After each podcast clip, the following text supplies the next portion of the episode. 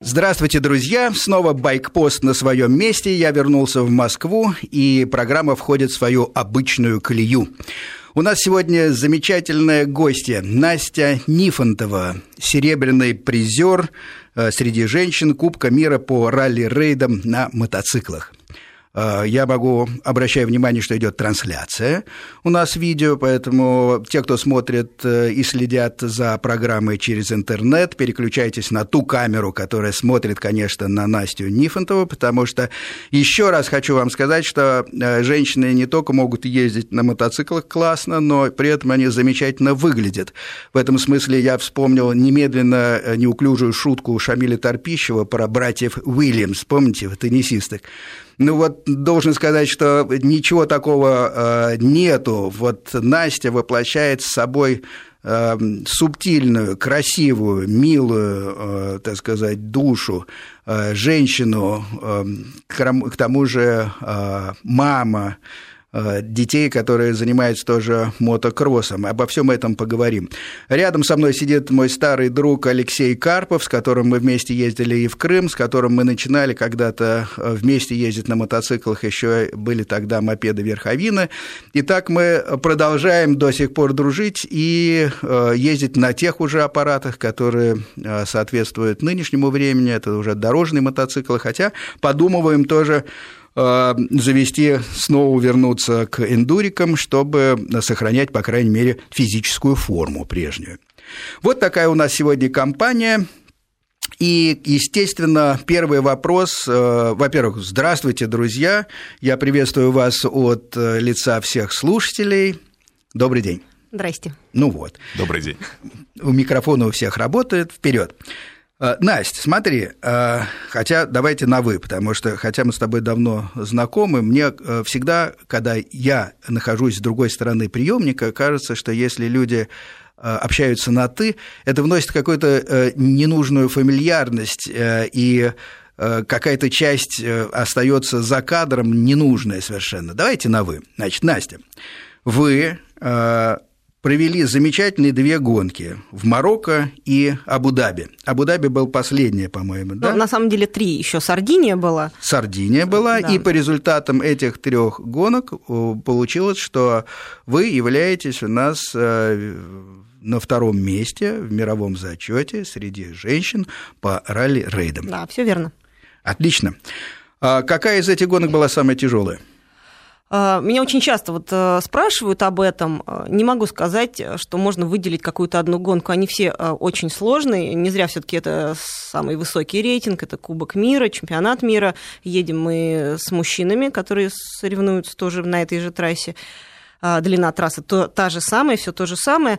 И каждая гонка, она сложна по-своему. Абу-Даби – это высокие температуры, до 50 градусов, один сплошной песок, огромные дюны, очень опасные своей непредсказуемостью. Соответственно, Сардиния – это небольшие спецучастки, казалось бы, вроде бы должно быть легче, но это узкие горные тропинки, там мы едем без автомобилей, реально местами руль вот буквально прям между деревьями и кустами еле-еле помещается. А, то есть такой вот именно ближе уже к эндуро, вот. Также было очень жарко. В этом году нам с температурой, ну, скажем так, не очень повезло, да, и было где-то 35 градусов, но для трассы типа эндур это, это очень тепло. Ну да. Вот. Ну и, соответственно, Марокко. Марокко тоже своя особенность. Э, слава богу, с температурой уже было все нормально, где-то 30-35 градусов это был максимум. А, в общем и целом было так свежо и хорошо, но очень много камней. А, камни похожи на бритвы, острые, одно падение, и, в принципе, можно говорить о том, что ты сразу выбываешь. Либо ломается техника, либо ломается, соответственно, гонщик. А, длинные спецучастки 313, 300 километров, лиазоны 200 километров, то есть в день по 5-6 часов на мотоцикле а, сама гонка длится 6 дней. Вот самый длинный день был, это где-то около 8 часов я на мотоцикле провела. То есть э, каждый этап это, это определенный такой вот преодоление, все очень непросто. Хотя, казалось бы, на первый взгляд кажется, ну что там, сел, да прокатился, как в режиме туризма, но нет, это не так. Нет, это даже понятно, собственно, и чайникам. Я помню, когда э, мы в любительском совершенно уровне с Алексеем э, катались в Подмосковье, значит, многие знакомые говорят, что-то вы такие мокрые приезжаете. Я говорю, попробуйте. Люди, которые ездят на эндуро и на, на ралли, никогда большую часть времени едут стоя. И вообще в хорошем, при хорошей нагрузке получается, что спортсмены теряют несколько килограмм, и считается эта нагрузка сопоставима с таким спортом очевидным, а, физически сильным, как футбол, например. Хорошо, а что за мотоцикл? На чем э, наша леди гоняется? А, вот первый этап у меня был пробный. Э, я ехала на прокатном мотоцикле, то есть мотоцикл, который мы брали в аренду непосредственно в Арабских Эмиратах. А, это была Honda, специально подготовленная для ралли-рейдов. Вот. Но мне, к сожалению, не очень повезло. Она была не новая, и у меня были постоянно технические проблемы с этим мотоциклом. А самое ужасное было, когда, по-моему, на третий день а, я немножко привалилась за дюной и нажимаю на кнопку стартера, а он не работает. И я понимаю, что жара 50 градусов, у меня пот льется просто вот рекой, и мне надо его заводить кикстартером, а он не заводится. То есть еще была такая, э, как потом выяснилось, особенность этого мотоцикла, он на горячий не заводился. И я в течение получаса вот занималась этой физкультурой, пыталась его завести э, вот практически до белых кругов перед глазами. А вот э, радиослушатели могут, ну так образно представить, это вот если одеться в полную экипировку, зайти в сауну и попробовать там поприседать, что-нибудь поделать, какую-то физическую... И на склоне еще. И на да, склоне. и все это, и все это в песке, на склоне, да, то есть тут... и еще над головой там где-то жужжат страшно автомобили, которые уже в этот момент нас догоняли, несмотря на то, что была система система оповещения, но они как бы слышат, что где-то кто-то привалился, но реально не видят. И вот, один, вот в один момент они могут э, как бы перевалить через дюну и меня просто вот автомобилем накрыть. То есть это было очень страшно а, непросто. вот. Сейчас, сейчас, сейчас разберемся. Во-первых, уточняющий вопрос. Объем э, какой двигателя у а, мотоцикла? Объем, ну, что в, чем, в чемпионате мира объем до 450 кубов кубических тебя, сантиметров. И у вас была 400, у всех, 450. Да, 450. Вот. И, собственно, вот, этот, вот эта Honda несчастная, она доставила мне много неприятностей. А, вот. И после этого я решила, что все, больше никаких прокатных мотоциклов, я еду только на своем. И вот уже Сардинию и а, Марокко я ехала на своем, это Husqvarna 450 а, который, ну, стандартный мотоцикл эндуро, переделанный под ралли. Ну да, чтобы представляли наши слушатели, напомню, что стандартный мотоцикл для ралли-рейдов. Это что такое стандартный мотоцикл, который сам по себе весит порядка 106-107 килограммов, плюс Э, амалогированные, то есть сертифицированные для непосредственно этих гонок и участия в Кубке мира э, бак увеличенный 25 литров, плюс запас воды обязательный, который должен быть, плюс э, навигационные приборы, которые такой башенкой выстроены на руле. То есть получается на круг, я думаю, порядка там 150 килограмм. И вот эту машину, соответственно, надо иметь возможность поднимать, иметь возможность заводить, в том числе и ногой, потому что стартер, ну, техника техника есть техника, не всегда работает.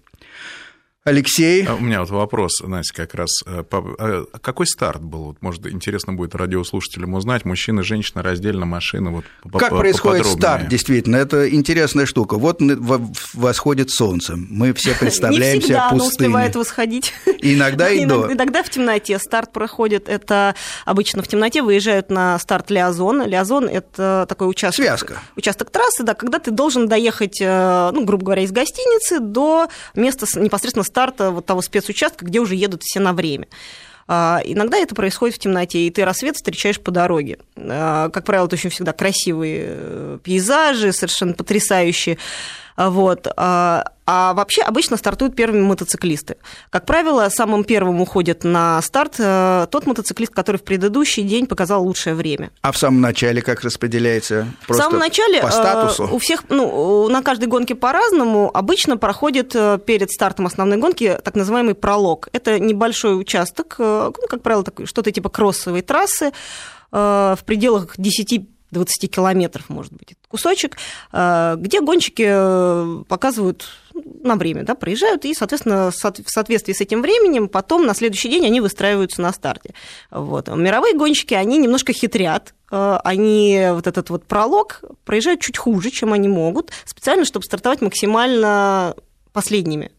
Потому что... Какая в, цель? В ралли-рейдах это цель, соответственно, очень проста ты, когда едешь первый, ты не видишь ни следов, ничего, ты как бы сам должен ориентироваться по дорожной книге, по навигатору. А когда ты стартуешь ближе к концу, ты уже можешь ориентироваться по следам. И в какие-то моменты а, не задумываться о навигации, ты видишь, что вот основная масса гонщиков перед тобой едет туда, ну, значит, все, правильно. Ну, как-то так подглядываешь, конечно, в роутбук, но не так тщательно, как когда, ты, когда тебе приходится открывать э, канал. Вот. А после мотоциклистов обычно стартуют э, автомобили, и если есть зачет грузовиков, то самыми последними стартуют грузовики. Э, делается это для того, чтобы максимально как бы э, разъединить вот эти зачеты, потому что автомобили они едут достаточно быстро, особенно лидеры, э, и мотоциклисты иногда им ну, мешают, да, и, то есть, чтобы не создавать какой-то опасности на трассе. Но, несмотря на это, все равно очень хорошо работает всегда система оповещения, безопасности, которую организаторы выдают. Это, и... это рация, по сути, или что это такое? По сути, это основные два прибора. Это Иритрак, это такой черный ящик голубого цвета, а, достаточно большая коробка с тремя кнопками. Он работает как рация. Если ты останавливаешься, вдруг происходит резкая остановка, он автоматически передает об этом организаторам. Во-первых, включается автоматически. Без участия гонщика. Без участия гонщика, да. Ну, потому что мало ли что, гонщик ну, да. может потерять сознание или еще что-то, не дай бог, случилось. Автоматически срабатывает система оповещения в радиусе 500 метров э, все участники, у которых стоит эта система, они слышат э, достаточно резкий звук э, из динамика, и все понимают, что нужно немножко сбавить скорость, значит, где-то где какая-то опасность, где-то кто-то стоит. Вот, организаторы, соответственно, видят это у себя на мониторах, и если гонщик не продолжает движение в течение 5 10-50 минут, угу. там они сами как-то смотрят, они автоматически свя... начинают через этот ящик с тобой как по рации связываться и спрашивать, все ли в порядке, ну, что да. случилось. А, ну и, соответственно, если гонщик в сознании, он отвечает, там, у меня техническая проблема, либо я просто остановился. А если гонщик не отвечает, а, то тут же вылетает вертолет. И, ну, соответственно, организаторы начинают какие-то спасательные Ну и с этого момента считается, что гонщик снят с э, пробега, да? Нет, не обязательно, нет? Нет, нет. бывает такое, что гонщики, особенно мотоциклисты, падают, э, теряют, например, сознание, э, к ним приезжают медики, приводит его в чувство, а оказывается, что, ну, там, он говорит, никуда я с вами в больницу не поеду, Очень часто, да, автомобилисты особенно на эту тему смеются над мотоциклистами. Они говорят, мотоциклисты сумасшедшие. Бывает, подъезжаешь, он лежит без сознания. Ты его поднимаешь, так немножко в себя приводишь, он вдруг включается, говорит, а, отстаньте от меня, садится на мотоцикл, и только его и видели. Вот. И, и, и говорит, мы стоим и не понимаем, а что это, что это было. Вот. Поэтому а, ну, вот в таком порядке все стартуют. Обычно мотоциклистов догоняют... А, простите, пожалуйста, быстро. такой вопрос. А, старт все таки с промежутком времени, да? Допустим, первый да. номер стартует, потом проходит какое-то количество времени, а, второй да, уходит есть, и так есть далее. есть некоторый гандикап. И первые, по-моему, пять гонщиков или 10, я точно не помню, вот сами, сами лидеры, mm. они стартуют с промежутком 2 минуты, Угу. А, ну, потому что для них это существенно. А, они вот эти там более меньшее время, они значит, друг друга начинают упираться. Ну да. Вот, а дальше уже чуть более медленные гонщики, они стартуют с промежутком 30 а, секунд. Понятно. Вот. И, и получается, что каждый борется со своим собственным временем, а вовсе не, не, не, ну, не с группой соперников грубо, на трассе. Грубо говоря, да. Мне вот, например, чем ралли-рейды очень импонируют, именно тем, что я... мне не приходится бороться, вот как в мотокроссе, так называемый бар-ту-бар, да, ну, да, рулями да, все цепляются. Плечами тол- толкаются. Да. И, завал, и обязательно завал на каждом заезде. Бывает, да. Хотя, хотя бывает и такое, что ты догоняешь э, соперника, который... Или тебя догоняет соперник, и вы едете вместе, и как-то вот такое вот некое соперничество происходит. Ну, это, наверное, на особенно узких тропинках, типа Сардинии, там бывает, когда поджимает ну, кто-то сзади или да. там наоборот. Вот, но иногда, иногда это помогает, когда народ забивается в такие стайки, и особенно если блуждают, не могут найти правильный путь, все друг другу помогают и начинают вместе обсуждать, куда же мы не туда свернули, как куда поехать. Ну правильно. да, вот тут я и хотел как раз спросить про навигацию, потому что, с одной стороны, конечно, э, следы, которые куда-то ведут, они подсказывают, но ведь не факт, что они в правильном да, направлении совсем, ведут. совсем не факт. А, поэтому всегда, всегда нужно ориентироваться по дорожной книге, всегда нужно очень внимательно следить за приборами. И вот э, я считаю, что одна из больших таких особенностей э, ралли-рейдов то, что э, лидеры чемпионата мира, они, как правило, уже более возрастные гонщики. Там нет э, молодежи 20-летних. Сейчас уже появляются заводские гонщики э, молодые, но они все равно они могут выстрелить пару спецучастков, приехать первыми, даже с большим отрывом, но потом делают какие-то ошибки, получают штрафные очки вот в этой горячке в своей молодой Вот, вот, вот тут мы и вот разберемся. Во-первых, э, э, Настя, учтите, что наша аудитория Вести ФМ очень разное. Не все люди, конечно, понимают вообще, что такое мотоцикл. А уж что такое ралли-рейды точно, потому что здесь есть программы и как печь пирожки, и как выращивать огурцы. Поэтому давайте расскажем с самого начала вот о навигации. Значит, э, вы едете все таки по маршруту, который не был пройден вами, он неизвестен, в этом закон, я так понимаю, ралли-рейдов.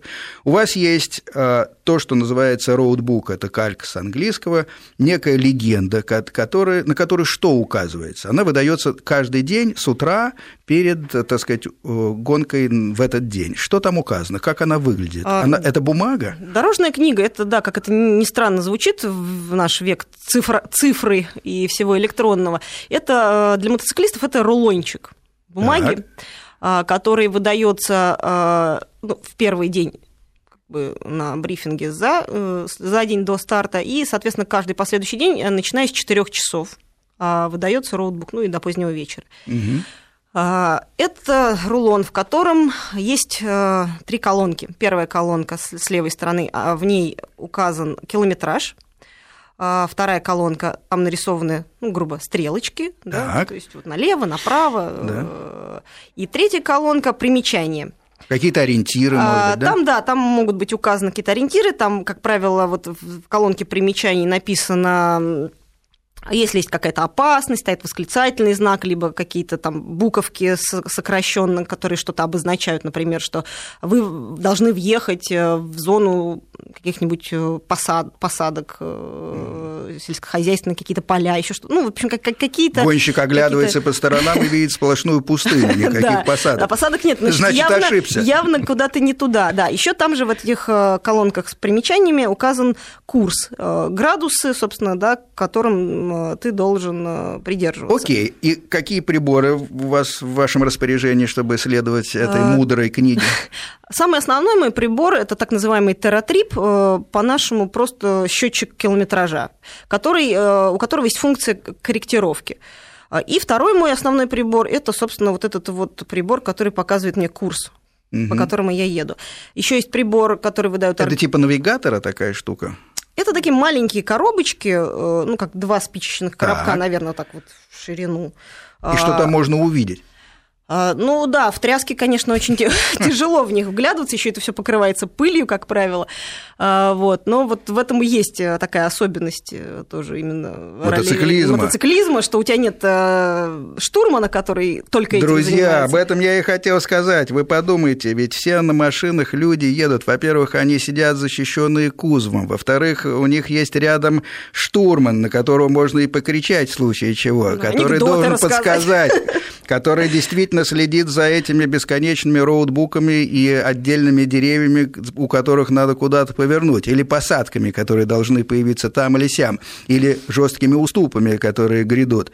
А мотоциклисты сами по себе абсолютно. Он себе и, э, и штурман, он и главный пилот, может рассказывать только байки сам себе по ходу дела.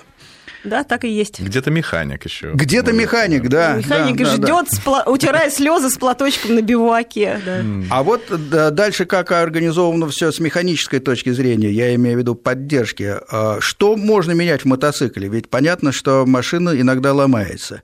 Соответственно, если это а, пробито колесо, наверное, ну, там, понятно, э, сейчас не пневматические, видимо, колеса все-таки, а некий мус. мус. Да. да такая... Для наших слушателей поясню, что можно довольно сильно даже порезать колесо пропороть, но воздух э, там особенно не выходит, потому что нечему выходить. Там некая губка внутри, которая обеспечивает форму, геометрию этого колеса, пока она просто в клочья не, не, не, не развалится об камни. Хотя и такое, наверное, случается, особенно Бывает на острых всякое, камнях. Да, особенно, да. да, и у быстрых гонщиков. Хорошо, но вот вы приезжаете приезжаете с тем или иным успехом вечером э, к финишу, э, надо успеть до какого-то часа все-таки попасть, чтобы в зачет, или можно приехать под утро?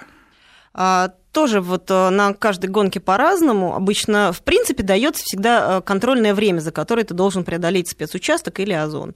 А, если ты не помещаешься в это контрольное время, то тебя не снимают с гонки, тебе просто вписывают штраф в виде какого-то дополнительного времени. Всегда по-разному тоже. То есть любой, любой штраф выражается все равно во времени. Таким образом, у кого-то оно лучше, за что, собственно, борется, да. а у кого-то оно становится все хуже и хуже. Да. В том числе из-за нарушения правил дорожного движения на связках, да? Да. И да. как это выглядит? Вот вы выкатываетесь, например, в деревню, окраина деревни, бегают какие-то грязные мальчишки. Вы э, должны увидеть знак, чтобы, что это деревня, чтобы понять, что вы должны идти 60 километров в час, например.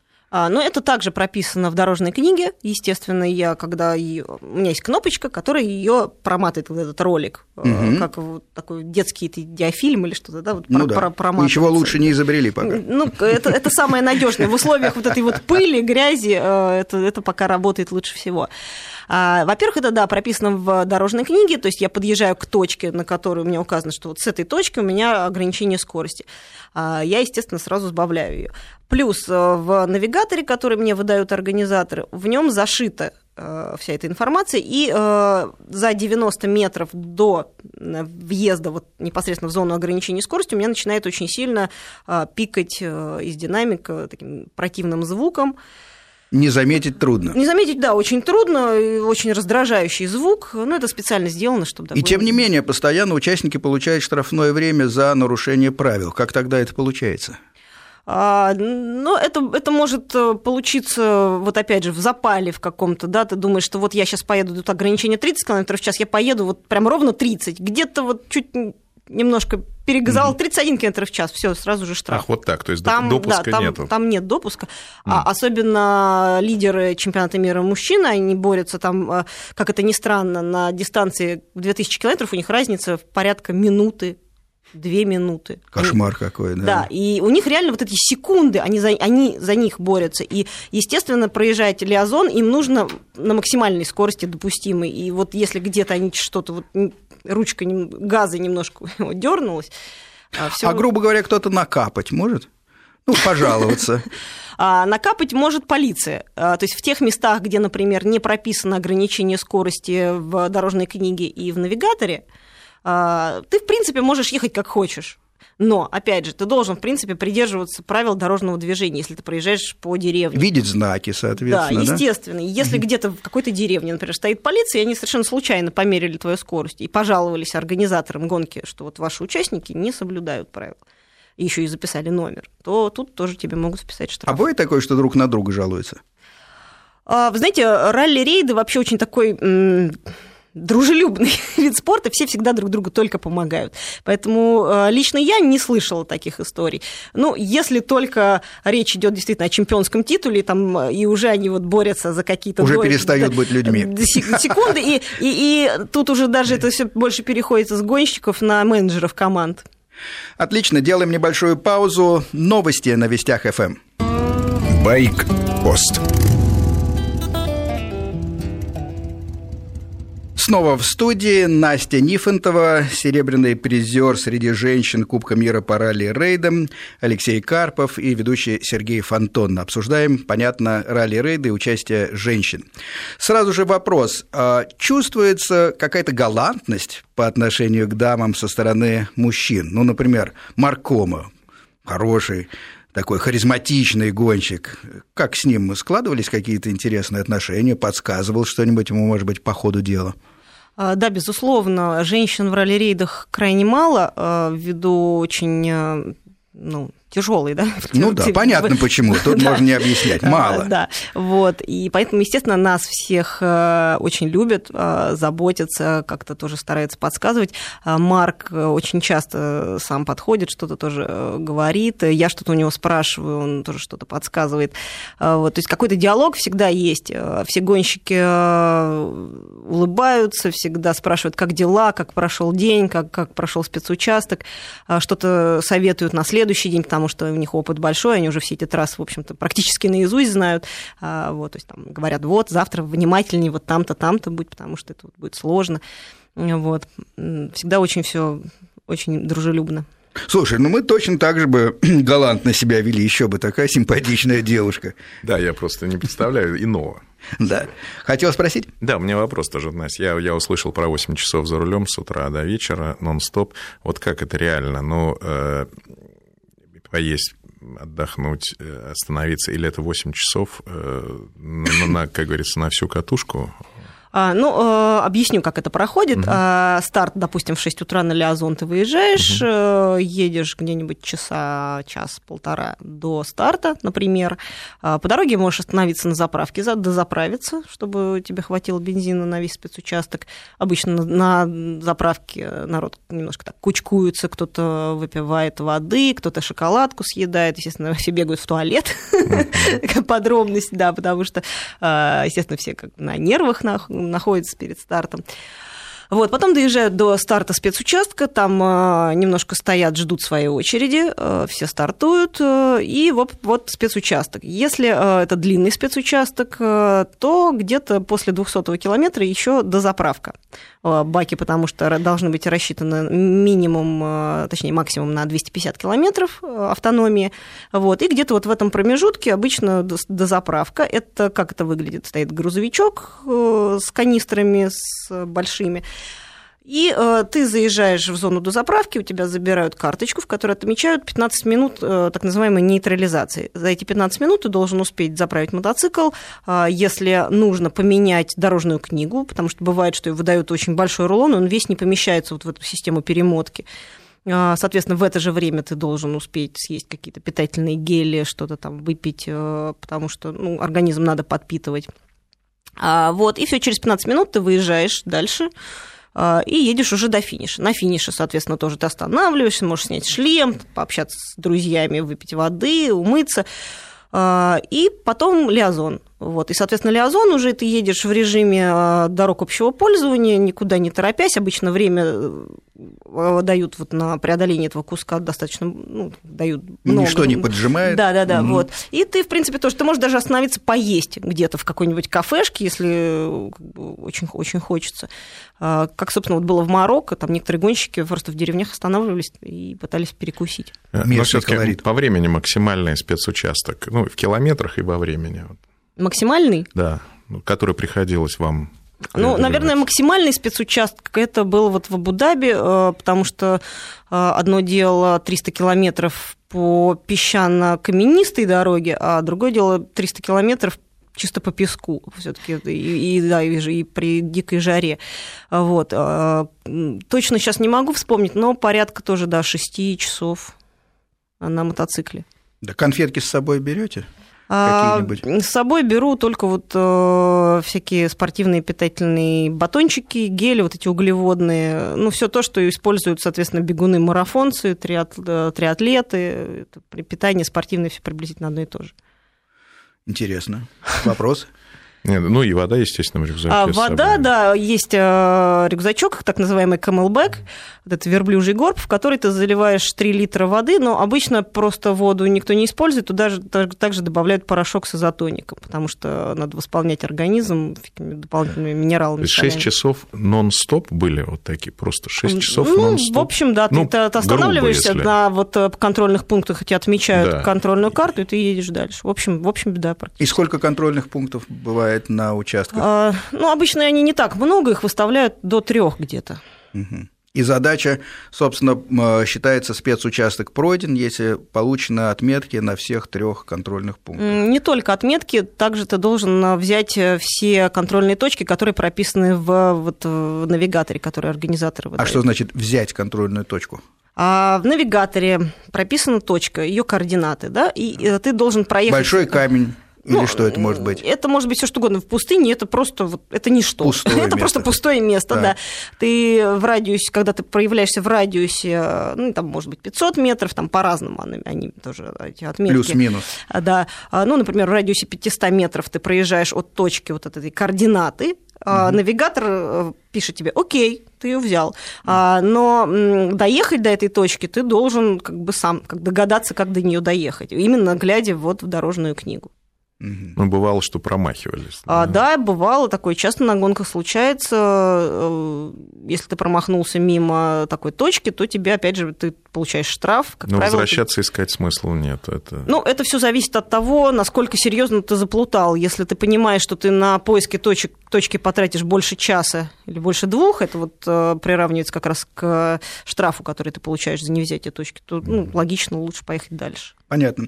Напоминаю слушателям, что в гостях Настя Нифонтова у нас. Можно звонить, задавать вопросы. Уже вторая половина часа. 495 – это код Москвы, 232 1559 наш телефон.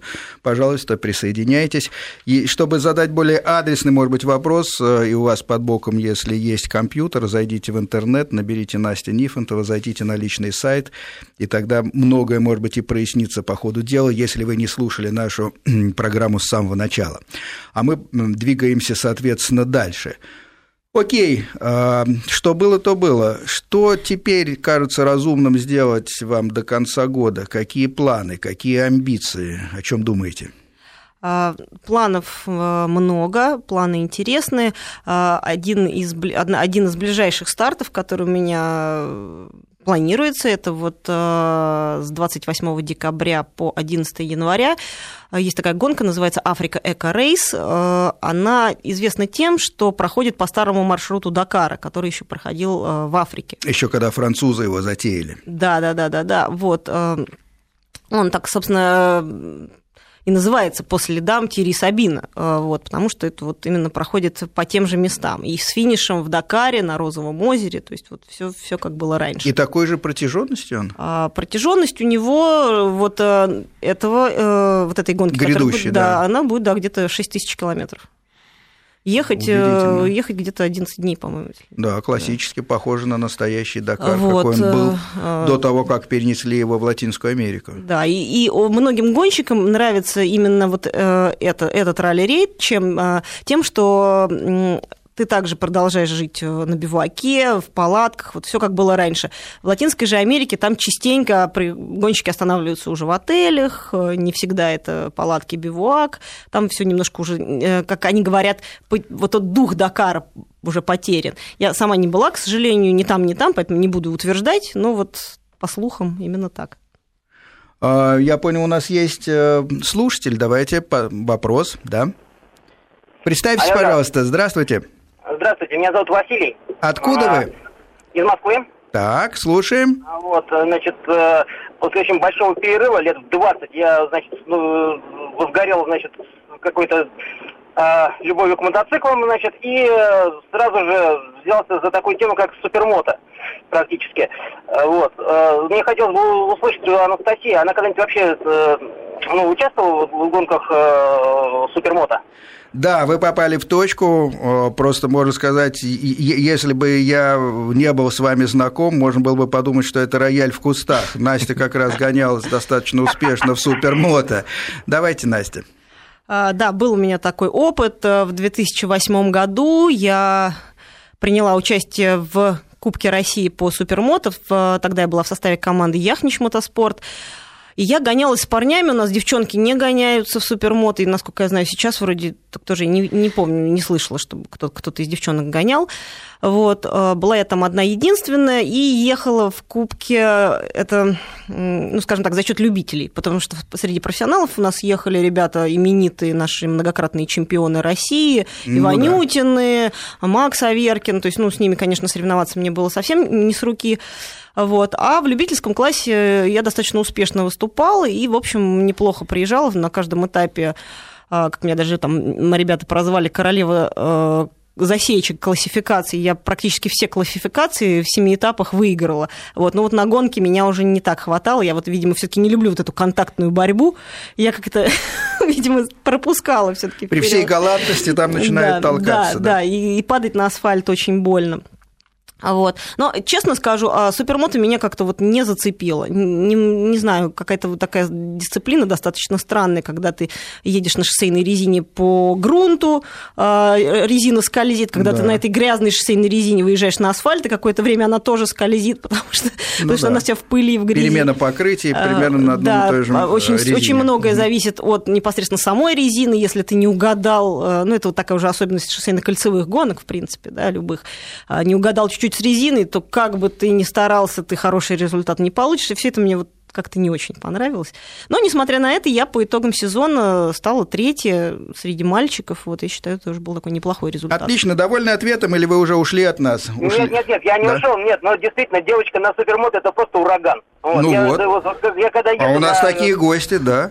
А, на, Настя, я очень э, достаточно, так сказать, э, частенько э, к вам за тюнингом езжу в, ваш, в Крылатское к вам, вот, то есть там вот ну, к Денису там вот, это еще который из этого, из Байкленда. Понятно, вот. у нас поджимает время, спасибо. Все, все ясно, приезжайте еще за тюнингом и, и совершенствуйте технику супермото. Мы же временно уходим на короткие новости, чтобы вернуться в студию обратно. Байк-пост.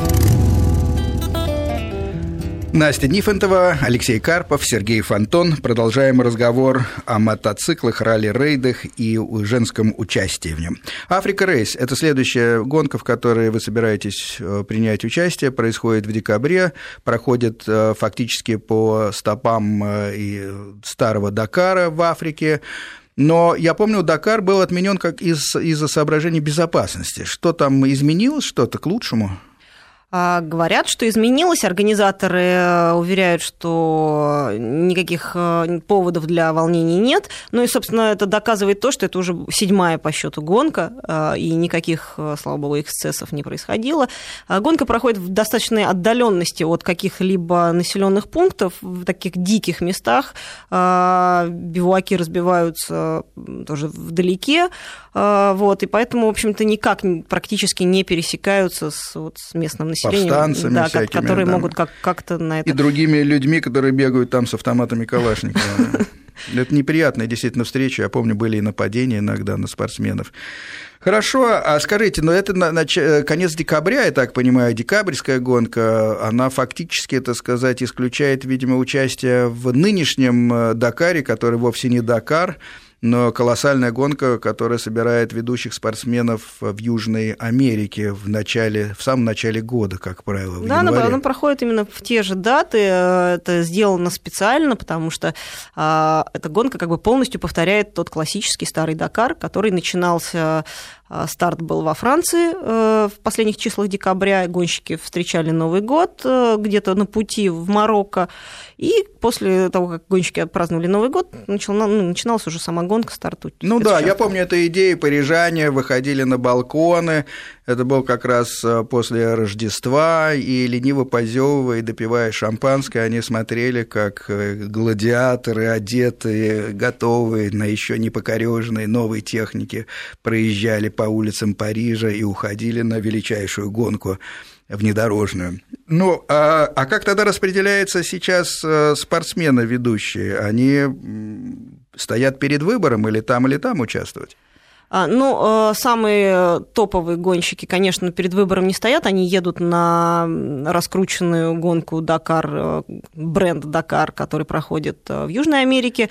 А, вот. Ну, и это, в общем-то, понятно, потому что это их работа, работать на публику, на то, чтобы о них узнавали. А молодая, красивая вот. и талантливая Анастасия Нифонтова решает потренироваться на, на, на треке старого Дакара, чтобы чтобы потом взять штурмом и Дакар латиноамериканский?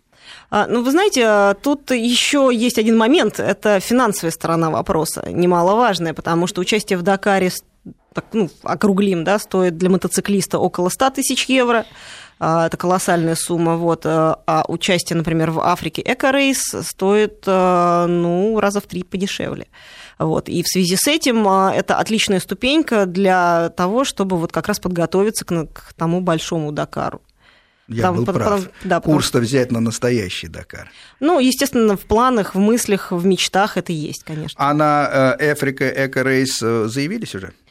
Да, уже заявки отправили, вот, и со мной на гонку поедут такие достаточно известные автомобильные наши гонщики, это Антон Григоров, вот, и также КАМАЗы наши поедут. Ну, как же без них, да. А вот Сергей Куприянов э, на газодизельном КАМАЗе, который э, очень оригинальный вот именно своей вот этой конструкции газодизельного двигателя.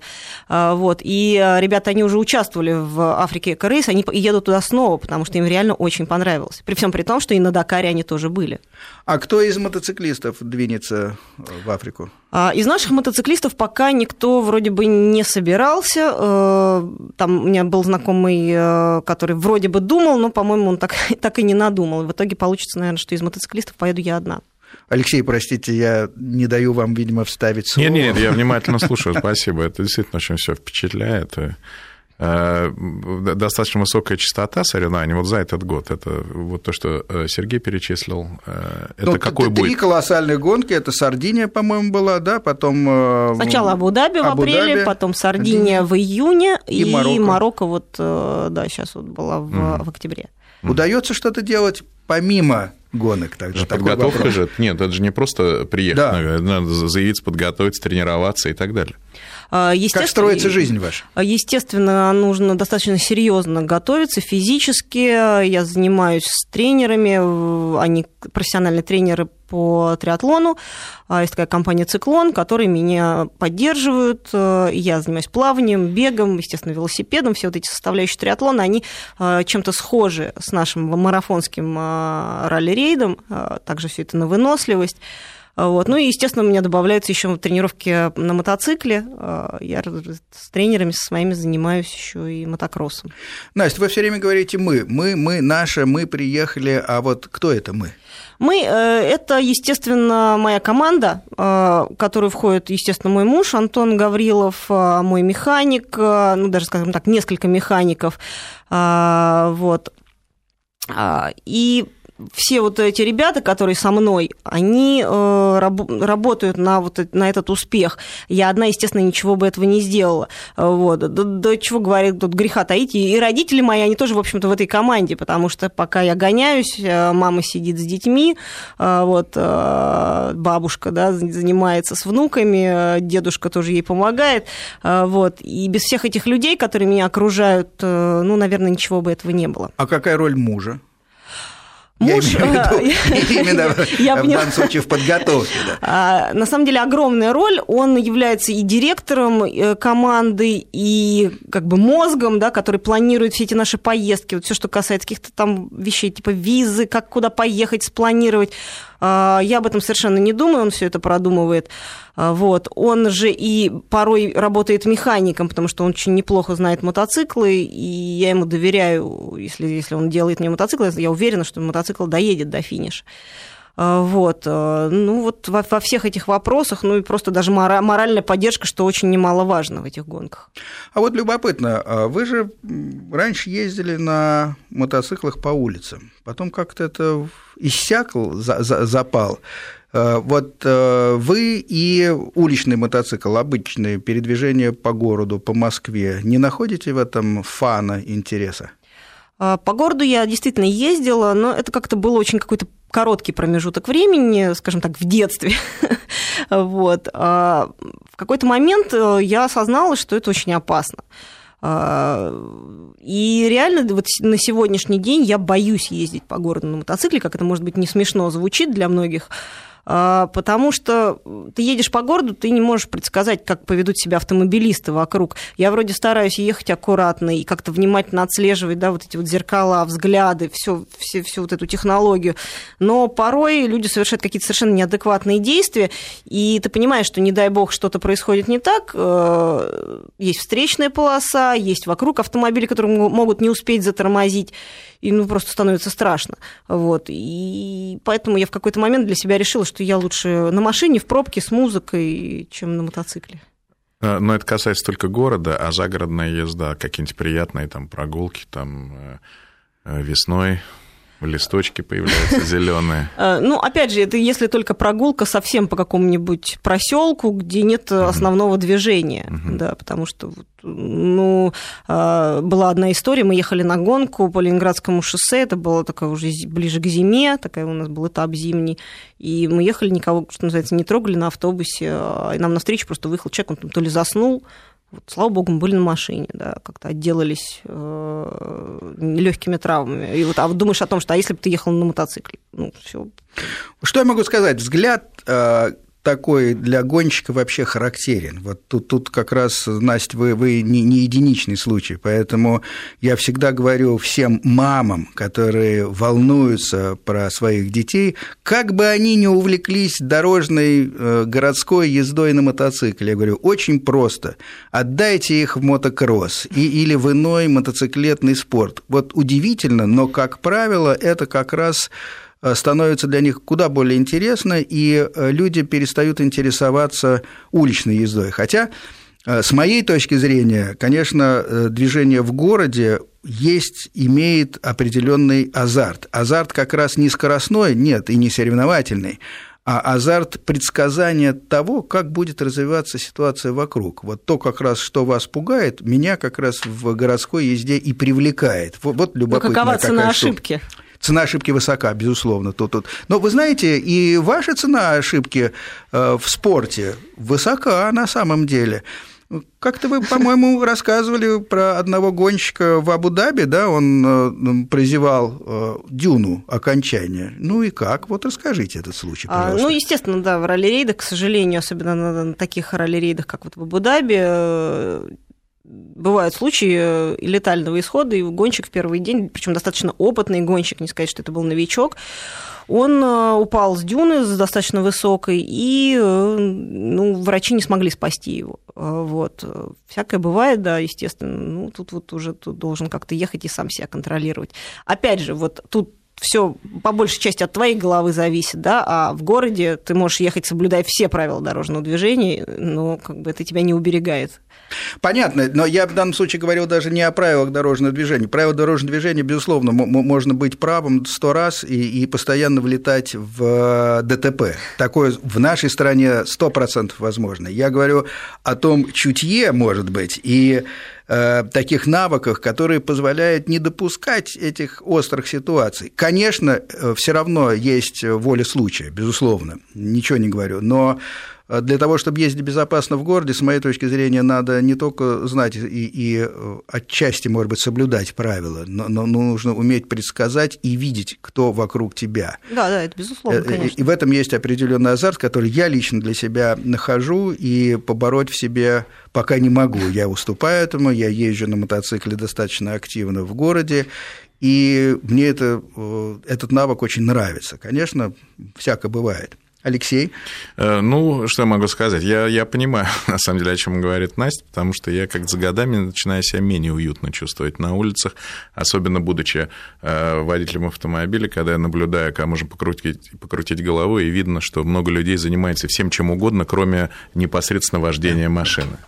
Отлично, наше время подходит к концу. Желаем удачи Насте. Встретимся, видимо, после очередного этапа, очередной гонки. И снова обсудим, как это все происходит. Настя, удачи вам. Спасибо. Спасибо, Алексей, за участие. Спасибо. До свидания.